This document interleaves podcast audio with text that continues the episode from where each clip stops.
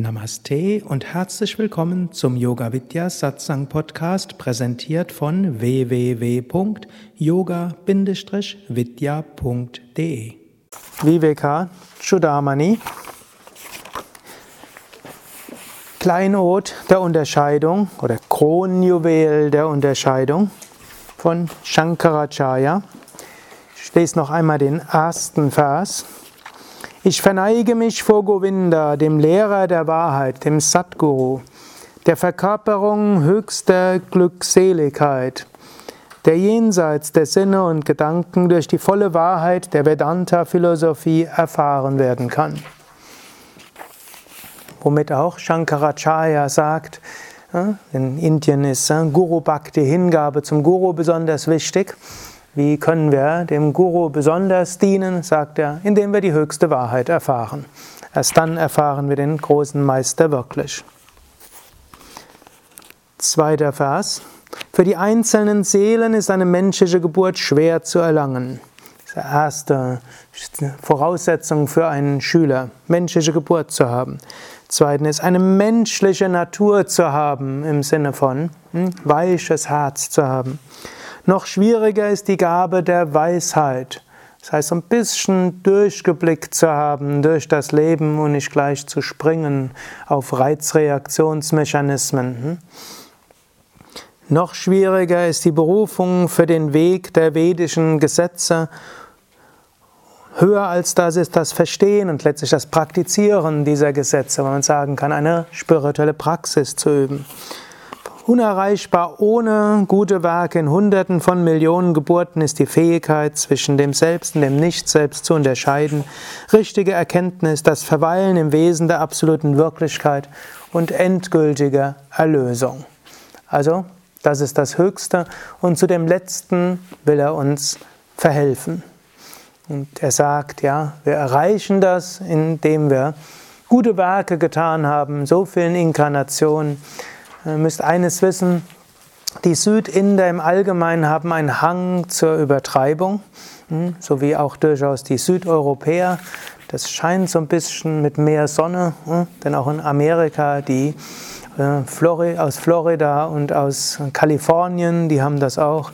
Die New Yorker sind dort etwas konservativer, auch die Nordinder etwas konservativer, die Nordeuropäer auch und so.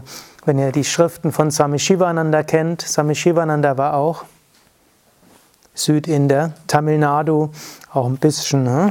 diese stilistische Merkmal der Übertreibung hat Shankara manchmal auch. Die Deutschen gehören da eher zu den Understatement ne? liebenden. Hm, deshalb man darf das die Zahl von Hunderten von Millionen nicht wörtlich nehmen. Aber es soll eben heißen, es gilt, Gutes zu tun. Was auch heißt, angenommen, uns gelingt es jetzt nicht, diesem Jnana so zu folgen, diesem Wissen, hm, können wir immer noch sagen, gut, wir machen es soweit wir können, ansonsten versuchen wir ein gutes Leben zu leben, wir versuchen mitfühlend mit anderen umzugehen, wir werden spirituelle Praktiken üben und wir werden unsere Aufgaben und Pflichten erfüllen in der Hoffnung, dass wir dann später ne, bereit sind zu dieser Weisheit. Shankara sagt eben, drückt hier so ein bisschen aus, alles andere ist Vorbereitung zum Jnana Yoga. Ich muss natürlich sagen, diejenigen, die andere Yoga-Wege befürworten, sagen auch, alle anderen Yoga-Wege sind Vorbereitung für ihren Yoga-Weg. Im Bhakti Sutra von Narada sagt auch Narada, manche sagen, dass äh, Bhakti Vorbereitung ist für Jnana. Manche sagen, dass um Bhakti, wahre Hingabe zu Gott zu spüren, dass man dort erst äh, andere Praktiken üben muss. Dann sagt Narada, aber Narada sagt, Bhakti ja, ist sowohl Weg als auch Ziel und ist in sich selbst ein vollständiger Weg. Und dann sagt er noch, andere Praktiken können helfen zu Bhakti und irgendwo sagt er auch, und Bhakti kann auch helfen zu Jnana. Gut, also Shankara vertritt hier den Standpunkt. Das Höchste, was es geben kann, ist Jnana Yoga im Sinne von Viveka, im Sinne von Unterscheidung zwischen dem Selbst und dem Nicht-Selbst, aber es ist nicht nur eine intellektuelle Unterscheidung, er sagt eben auch die richtige Erkenntnis und dann im Verweilen im Wesen der absoluten Wirklichkeit. Also nicht nur äh, irgendwann mal äh, das Nachdenken und so ist es, sondern dort dran auch verweilen, daraus handeln, daraus leben und damit sind wir in der endgültigen Befreiung.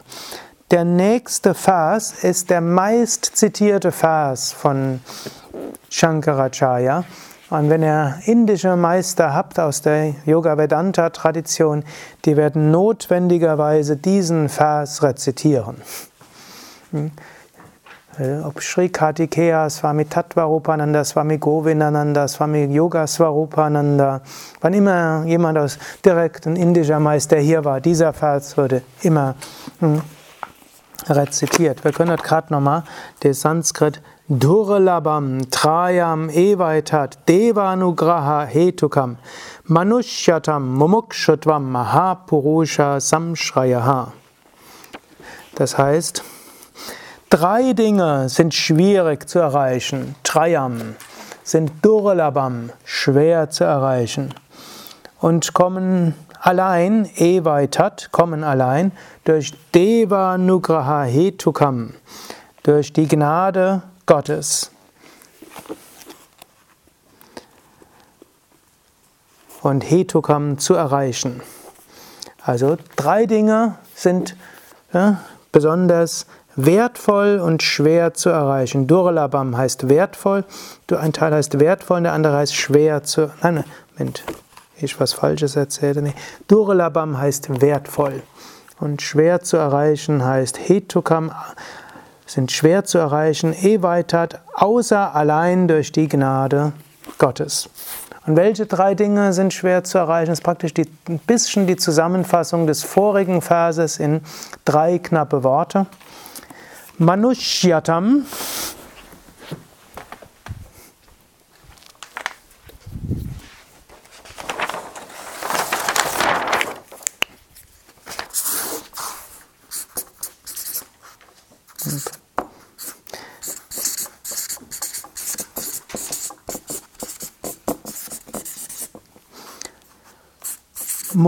Mumukshutvam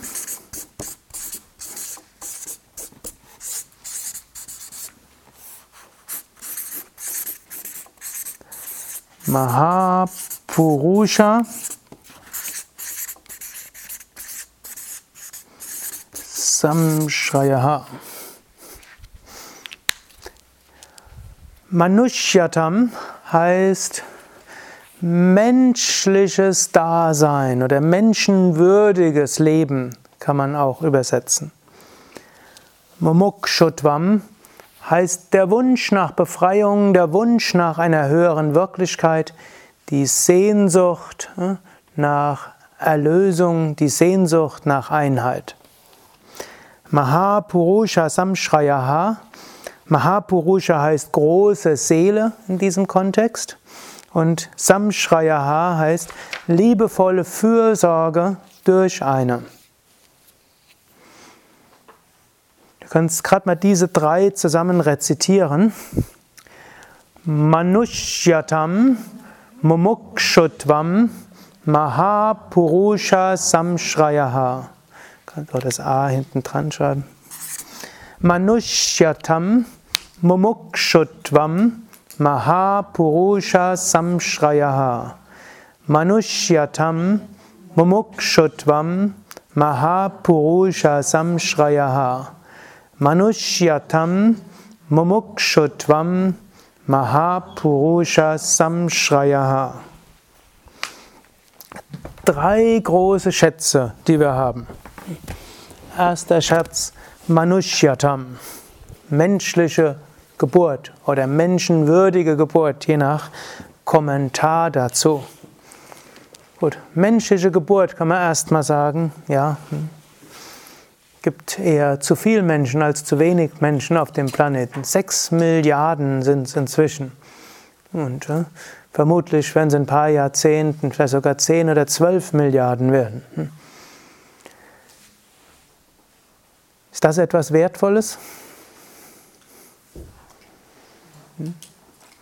Ja, es ist etwas Wertvolles. Heißt, die Befreiung zu erlangen, das kann der Mensch.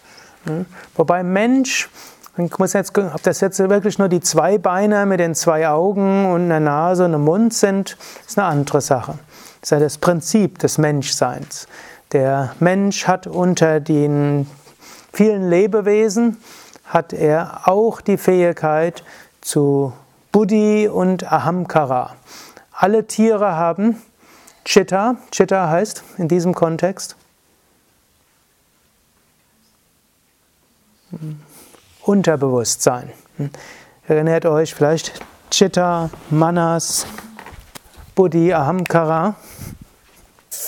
Bei Patanjali und im Sankhya ist Chitta der Geist, im Vedanta ist Chitta das Unterbewusstsein. Also Chitta, Manas,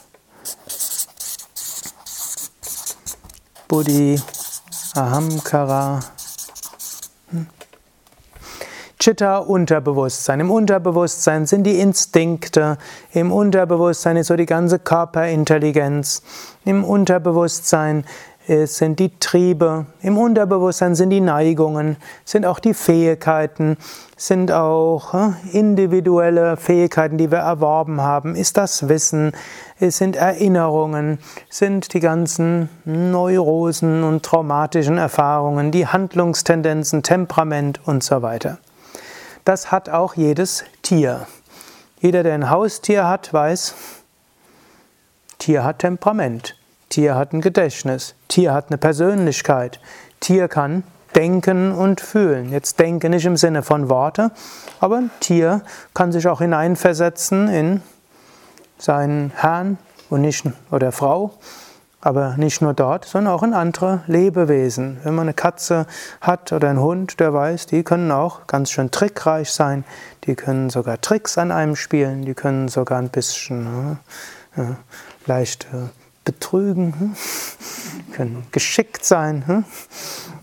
Also all diese Fähigkeiten sind in Tieren drin.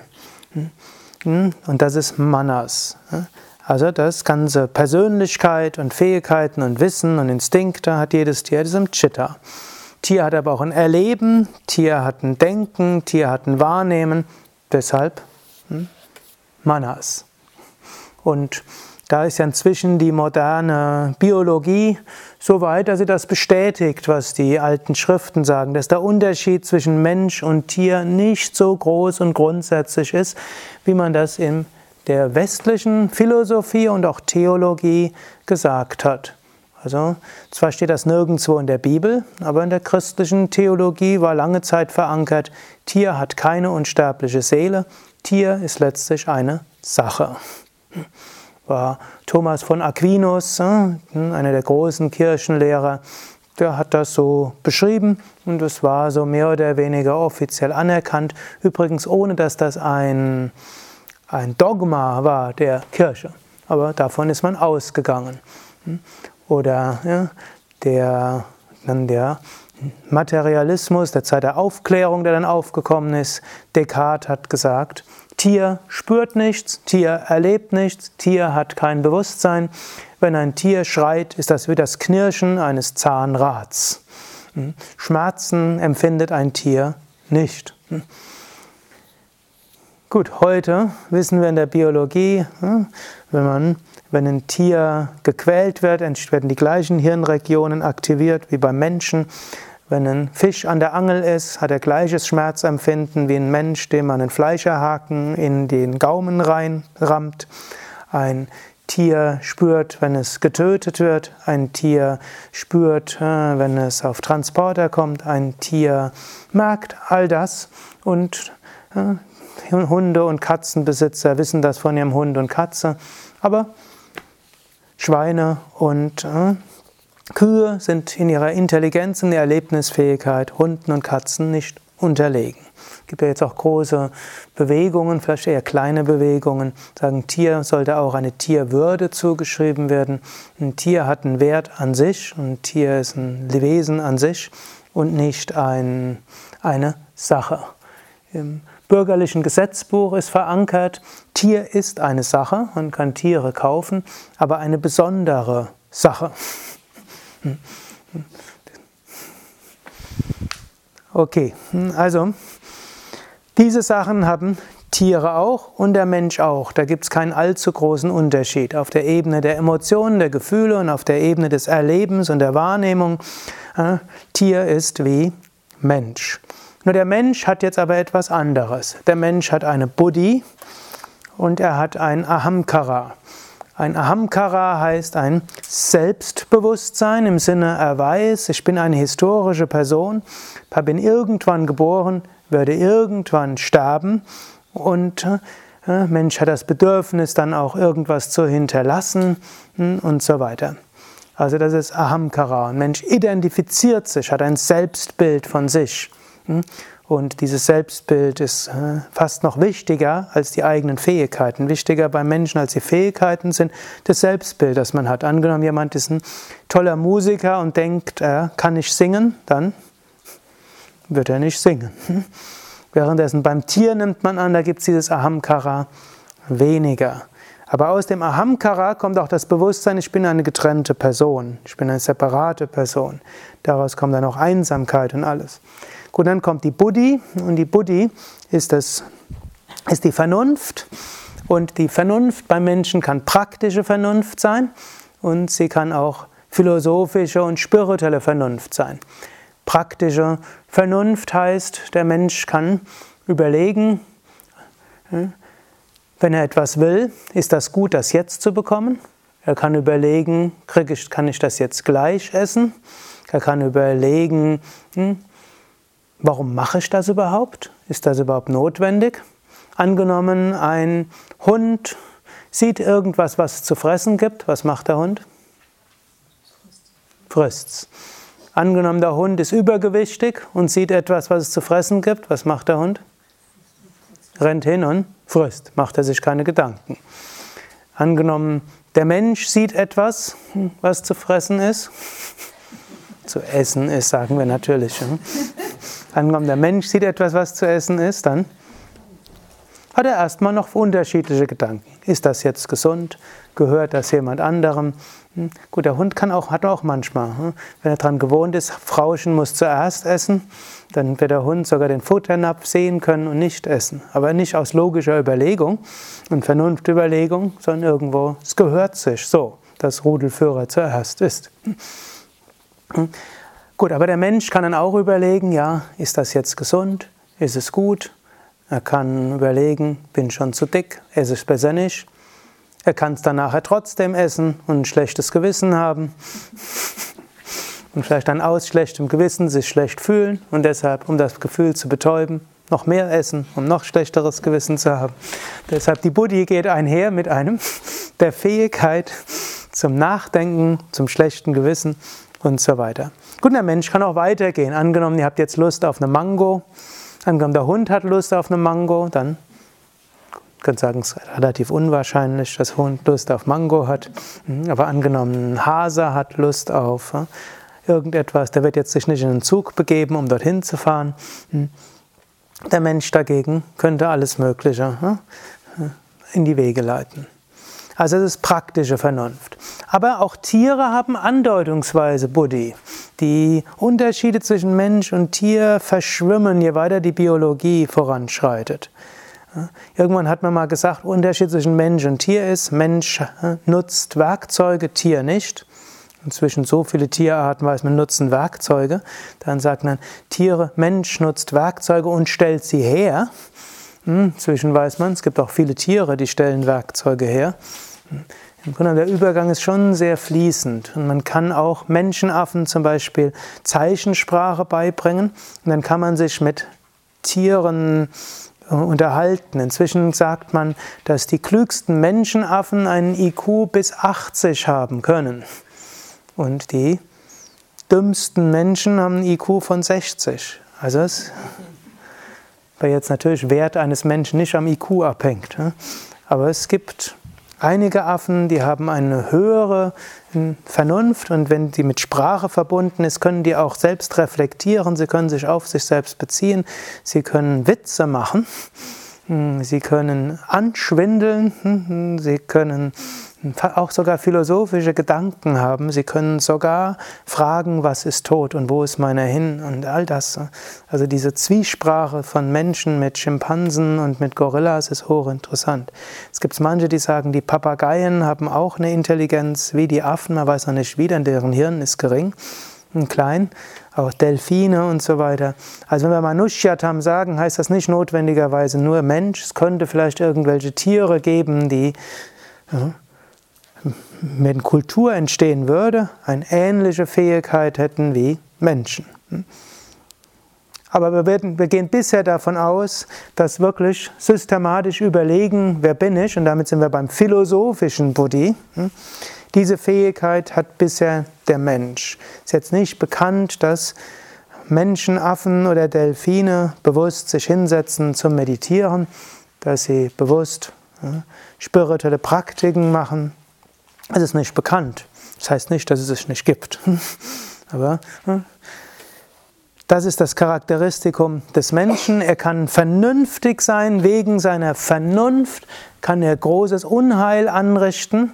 Hm, denn ein Tier ist zufrieden, wenn es genug zu fressen hat. Der Mensch denkt, vielleicht brauche ich in zwei Jahren noch etwas, vielleicht in fünf Jahren. Und in 50 Jahren bin ich in Rente. Dafür muss ich jetzt eine ganze Menge und meine Kinder ja auch. Und außerdem, je mehr ich habe, und so kommt die Gier letztlich des Menschen, das ein Tier nicht so hat, aus seiner Fähigkeit, vernünftig in die Zukunft zu denken. Hm? Und auch äh, seiner Vernunft, sich noch alle möglichen Szenarien durchzuspielen. Und daraus kommt dann natürlich große Ängste, große Grausamkeit und so weiter. Aber der Mensch ist auch in der Lage zu unglaublichem Mitgefühl, Tiere auch, aber der Mensch vermutlich mehr noch als Tiere. Hm. So Buddhi hm, hat diese Aspekte, aber hier besonders im Menschen ist die Fähigkeit angelegt zu fragen, wer bin ich? Shankara bezieht sich hier auch auf die Veden, die auch sagen, selbst die Engelswesen beneiden den Menschen, denn im Engelskörper kann man nicht die Selbstverwirklichung erreichen. Die Engel müssen nochmal einen menschlichen Körper annehmen, denn der menschliche Körper ermöglicht das Erfahren des Karmas, ermöglicht auch das Erfahren von Leid in besonderem Maße, ermöglicht die Fähigkeit, mit den Begrenztheiten konfrontiert zu werden, ermöglicht dann auch durch erstmal Schwierigkeiten zu meditieren, es ist viel leichter zu meditieren in den Astralebenen und den Feinstoffebenen, aber es ist dann schwieriger, aus dieser noch höher zu kommen. Denn der Mensch hat erstmal größere Schwierigkeiten zu meditieren, aber wenn er diese überwindet, gelingt es ihm auch, immer weiterzukommen bis zur höchsten Verwirklichung. Daher, Manushyatam ist etwas sehr Wertvolles. Gut, und dann gibt es eben auch indische Schriften, die sagen, es ist nicht sicher, dass wir im nächsten Leben wieder als Mensch geboren werden. Damit haben westliche Aspiranten, die an Reinkarnation glauben, auch schon Schwierigkeiten. Als Mensch geboren zu werden, okay, das klingt wie etwas Vernünftiges auch, macht Sinn, so kann man vieles leichter erklären mit Reinkarnation, aber Tier? Und hier wiederum, ich glaube, heute dürfte es nicht mehr ganz so schwer fallen wie früher, denn wo im Rahmen der Fortschritte der Biologie die Grenzen zwischen Mensch und Tier fließend geworden sind, könnte man durchaus sagen, hm, eine Inkarnation einem Tierleib ermöglicht auch wertvolle Erfahrungen. Ein Tier hat auch ein Bewusstsein, ein Tier macht Erlebnisse, ein Tier kann durch die Erfahrungen wachsen und so kann man auch in einem Tierleib geboren werden und äh, Erfahrungen machen, was wertvoll ist. Aber eben im Tierleib können wir uns nicht verwirklichen. Ein weiterer wichtiger Aspekt von Manushyatam und vielleicht für praktische Zwecke noch wichtiger ist menschenwürdiges Dasein. Wir leben jetzt in einer Gesellschaft, in der glücklicherweise keine marodierende Banden sind, die ganze Dörfer abbrennen. Wir brauchen uns jetzt keine Sorgen zu machen, dass äh, morgen der ganze Ashram hm, von irgendwelchen religiösen Fanatikern, hm, alle Fenster eingeschlagen werden, alle, die hier sind, die Kehle durchgeschnitten bekommen und alles verbrannt wird. Es gibt andere Regionen der Welt, wo das realistische Gefahren sind. Und es gab Zeiten, da war das in Deutschland so.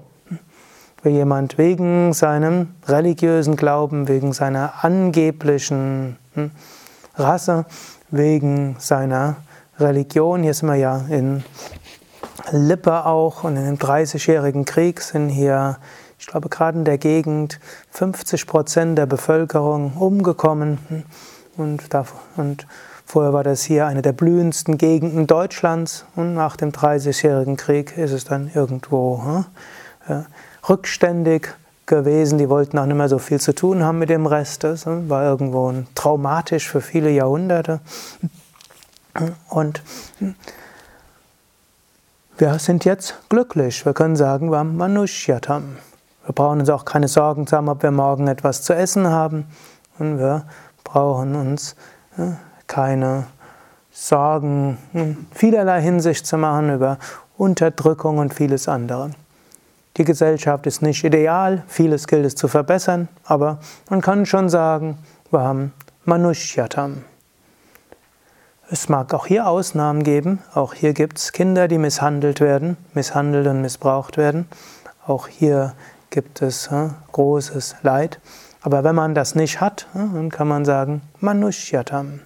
Oder es gibt Alkoholiker, es gibt Drogensüchtige und so weiter, die davon nicht wegkommen können. Wenn man das nicht hat, kann man sagen Manushyatam. Das ist etwas, was wir haben. Und wenn wir das haben, hm, dann gilt es auch, mitfühlend zu sein gegenüber denen, die das nicht haben. Und natürlich zu schauen, was können wir auch tun. Auch das gehört zum Manushyatam. Hm, diese Menschen, menschenwürdige, menschliche Geburt, menschenwürdiges Dasein, menschliche Natur im Sinne von Mitgefühl gegenüber anderen. Was auch heißt, es gibt keine Garantie, dass wir das in diesem Leben dauerhaft haben. Und es gibt keine Garantie, dass wir das auch im nächsten Leben sind. Und daher kommt nachher auch, ja, und dann nutzt man das doch zum Besten, was man damit machen kann. Und das Beste heißt zur spirituellen Entwicklung. Wenn man Manushyatam hat, das ist das, was man braucht, um spirituell zu praktizieren. Jemand, der nichts zu essen hat und dessen Familie äh, in Gefahr ist, weil sie umgebracht wird. Oder angenommen nuklearer Terrorismus, nicht ganz unwahrscheinlich. Ne? Schmutzige Bombe in Berlin oder Frankfurt oder irgendwo im Ruhrgebiet, 30, 40 Kilometer Umkreis, alles verseucht. Ein Atomkraftwerk, explodiert oder Kernschmelze, auch in Deutschland möglich. Noch sind ja nicht alle abgeschaltet. Vor ein paar Jahren wurde behauptet, in Japan hm, hm, sind alle sicher, fortschrittliche Nation, fortgeschrittenste Sicherheitsstandards. Hm. Glücklicherweise war Fukushima innerhalb in 30 Kilometer keine größere Stadt. Also in den vielen deutschen Millionen, Großstädten sind 30 bis 40 Kilometer ein Atomkraftwerk. Hm. Kann alles kommen. Oder in dem Moment, wo Unfall, Krebs oder ALS kommt, kann auch kommen. Man muss nicht so exotisch werden. Kann jederzeit passieren. Jetzt haben wir Manushyatam, gilt es, es zu nutzen für das Positive im Sinne von selbst spirituell zu praktizieren und zum Zweiten natürlich, um anderen auch zu helfen. Zweite ist Mumukshutvam. Sehnsucht nach Höherem. Moksha steht drin. Moksha ist Befreiung. Und viele Menschen, es wird ganz unterschiedlich bezeichnet und Menschen haben auch einen anderen Bezug. Einige sagen, Befreiung, nee, kann ich nichts mit anfangen. Einheit, hm, vielleicht mehr. Frieden auch höchstes Glück. Samadhi, Nirvana, Unio Mystica, so viele Worte gibt es. Sehnsucht danach. Woher kommt die Sehnsucht nach Moksha? Tief im Inneren ist es angelegt, im Menschen. Das gehört schon fast zum Menschsein dazu. Dadurch, dass der Mensch Ahamkara und Buddhi hat, merkt er, ich bin beschränkt im körperlichen Dasein. Tief im Inneren weiß er intuitiv, es ist nicht okay, beschränkt zu sein. Der Mensch stellt alles Mögliche an, um nicht beschränkt zu sein. Zum einen, wir sind zeitlich beschränkt und wir sind räumlich beschränkt und wir sind in unseren Fähigkeiten beschränkt. Und der Mensch empfindet das als ungenügend.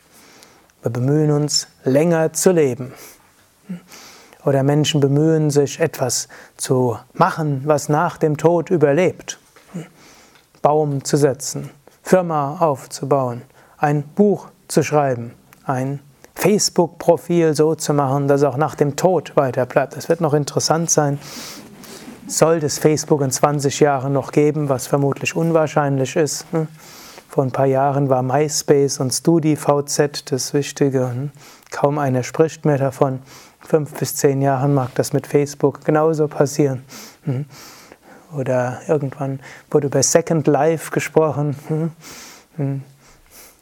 gibt es heute kaum noch, aber angenommen, hm, würde noch geben, dann werden alle möglichen Leute dort sein, die es physisch nicht mehr gibt. Man könnte sogar, äh, mit, man kann ja Sachen in die Zukunft posten. Es ist möglich, dass jemand stirbt und dann noch, noch ich glaube, zwei Jahre kann man die Zukunft posten. Er kann auch in zwei Jahren weiter Statusmeldungen über sich. Er kann jemand anders beauftragen, weiter sein Leben fortzuführen. Hm. Es wird sicher Menschen geben, die daran mal denken werden. Aber überleben wir dort wirklich? So unsinnig. Selbst eine Firma, die man aufbaut, geht irgendwann kaputt. Der Baum, den man gesetzt hat, wird irgendwann gefällt. Hm, der, das Haus, das man gebaut hat, fällt irgendwann zusammen. Das Buch, das man geschrieben hat, wird irgendwann niemanden mehr interessieren. Hm, und so weiter. Und im Zuge von hm, dass die Kinder auch nicht mehr so fortpflanzungswillig sind wie vor 100 Jahren. Selbst wenn man Kinder in die Welt setzt, irgendwann sind die tot und setzen vielleicht keine Kinder in die Welt. Für den Planeten wäre das sehr wünschenswert. Auch wenn so oft beklagt wird, die große demografische Katastrophe, weil nicht genügend Kinder auf die Welt gesetzt werden. Dieses Beklagen gibt es übrigens seit 1905. Seit 1905 wird gesagt, es droht eine demografische Katastrophe, weil die Menschen nicht genügend Kinder in die Welt setzen.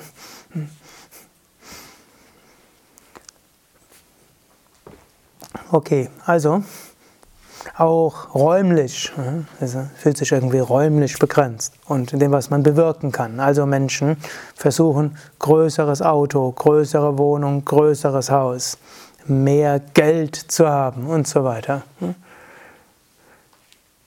Sind wir dadurch ausreichend? Nein. Menschen sind sich bewusst, ein kleines Glück ist nicht ausreichend. Wir wollen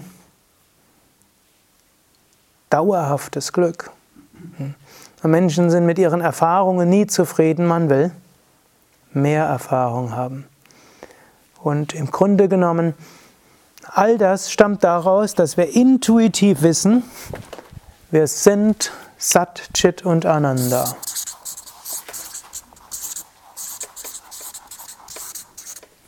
Intuitiv wissen wir, wir sind unendlich und ewig. Und es ist nicht okay, sich begrenzt zu fühlen. Das kann es nicht gewesen sein. Jeder Mensch, bewusst oder unbewusst, weiß, begrenzt zu sein ist nicht okay. Chit heißt reines Bewusstsein. Jeder Mensch weiß, aber irgendwo intuitiv kleine Erfahrungen zu haben und bestimmte Dinge zu wissen, das reicht nicht aus. Man wird vielleicht irgendwann mal aus Niedergeschlagenheit sagen, gut, mehr geht nicht. Aber tief im Inneren rumort es. Ja, das, die Gier nach mehr Erfahrung, die Gier nach mehr Wissen, die Gier nach mehr zu erleben, ist, weil wir wissen, eine begrenzte Bewusstheit ist nicht okay. Das ist nicht das, was ich eigentlich bin. Das kann es nicht gewesen sein. Genauso Ananda, Freude. Mensch strebt nach Freude. Hm, wir wollen glücklich sein. Ganz banale Geschichte. Hm, so viele Schlager gehen darüber, dass man glücklich sein will. Aber auf einer äußeren Welt gibt es nur kleines Glück. Und einige Glücksratgeber versuchen einem zu sagen, lerne es mit kleinem zufrieden zu sein. Und so vieles, was man machen kann, um etwas glücklicher zu sein. Aber ist man wirklich zufrieden mit etwas glücklich sein? Goethe hat es mal so ausgedrückt, es gibt nichts Schlimmeres als eine Serie von guten Tagen.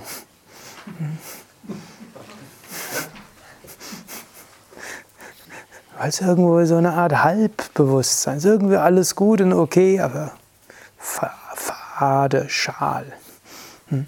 Ist nicht immer das Temperament von jedem und bei unterschiedlichen Menschen drückt es sich unterschiedlich aus. Aber im Grunde genommen wissen wir tief im Inneren, ein kleines, begrenztes Glück zu haben, das zeitlich begrenzt ist und das irgendwann vorbei ist, ist nicht okay. Die meisten Menschen rennen davor weg und betäuben diese ganze Geschichte und suchen es im anderen.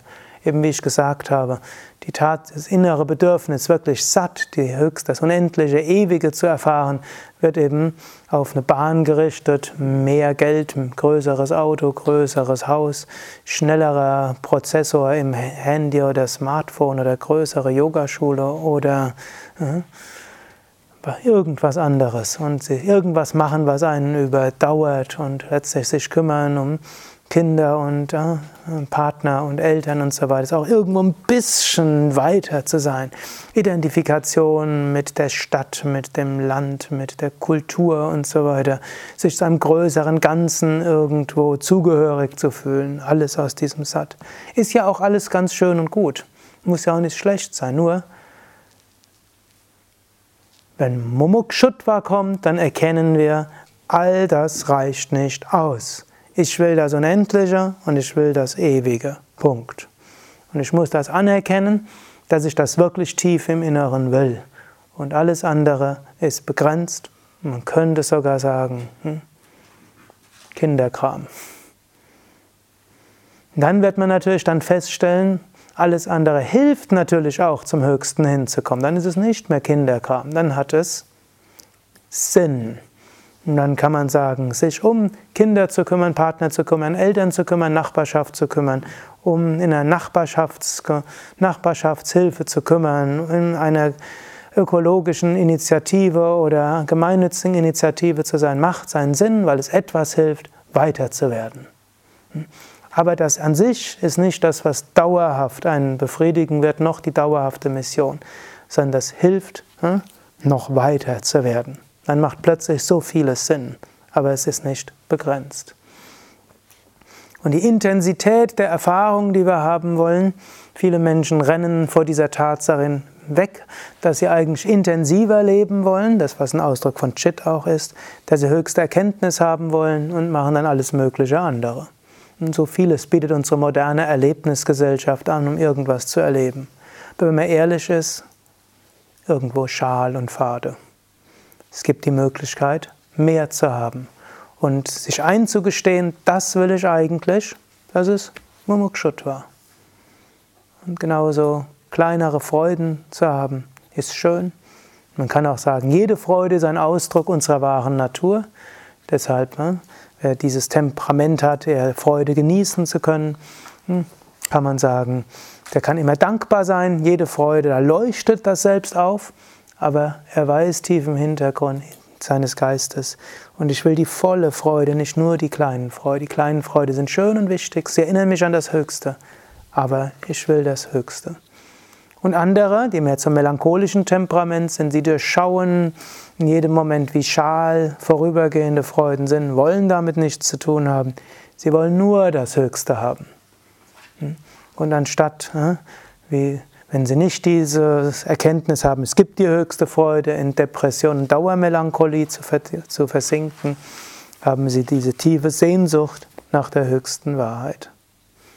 Mumukshutvam, ausgesprochen wertvoll zu durchschauen, wonach es Menschen wirklich geht, und zwar jedem Menschen geht.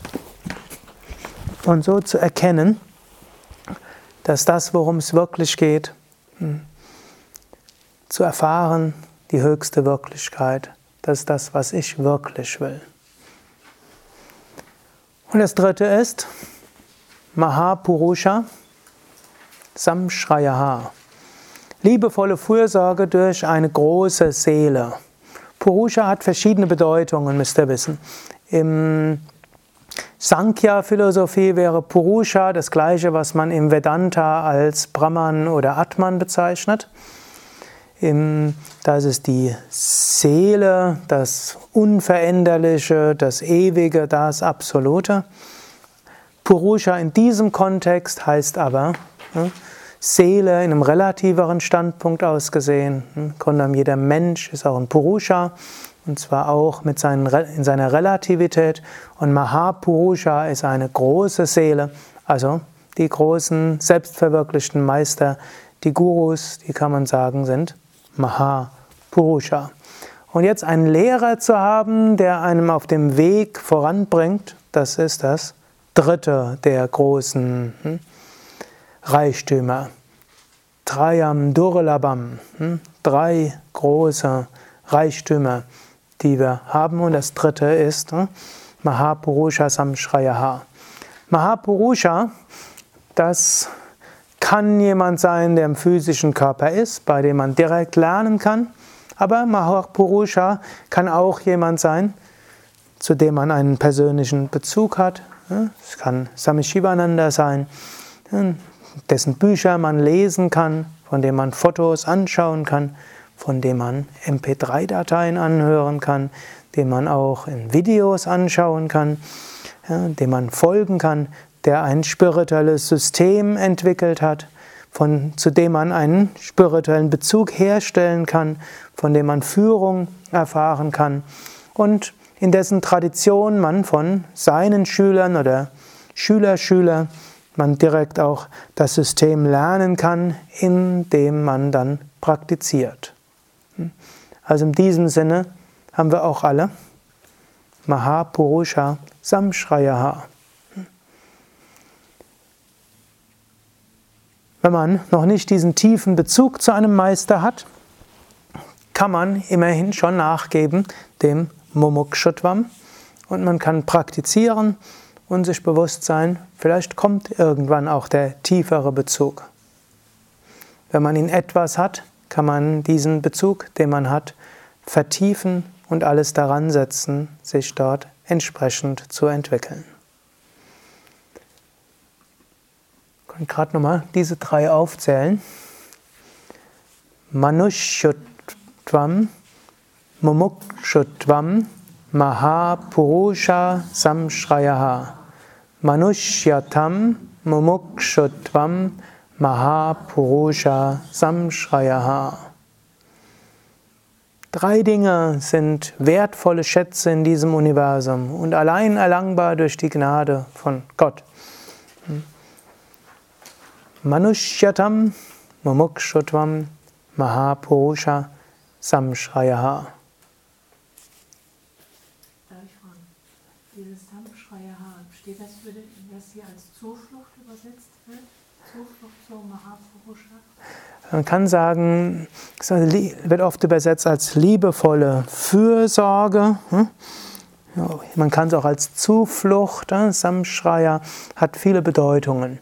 Also, dass man einen Meister hat, zu dem man Zuflucht nehmen kann, dass man einen Meister hat, der einen führt, dass man eine Verbindung spürt zu einem Meister.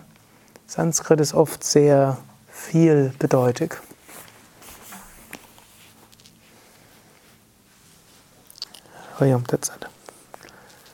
Oh.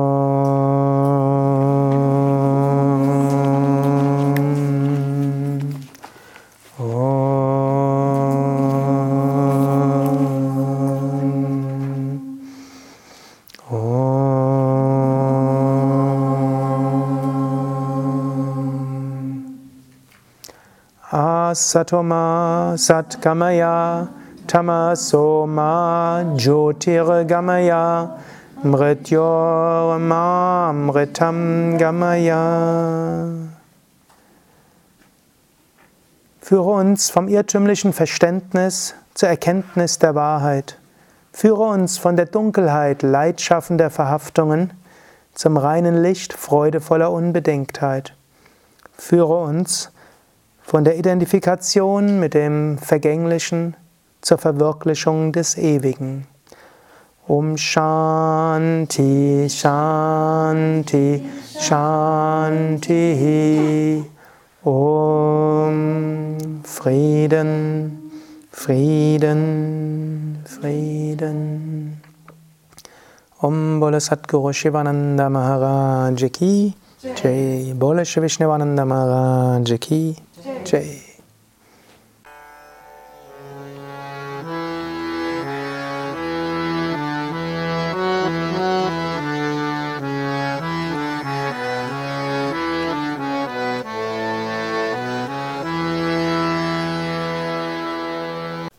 Das war die aktuelle Ausgabe des Yoga Vidya Satsang Podcasts. Mehr Informationen zum Yoga über Yoga-Seminare, Yoga-Workshops, Yogakurse, Vorträge zu Spiritualität und Meditation unter www.yoga-vidya.de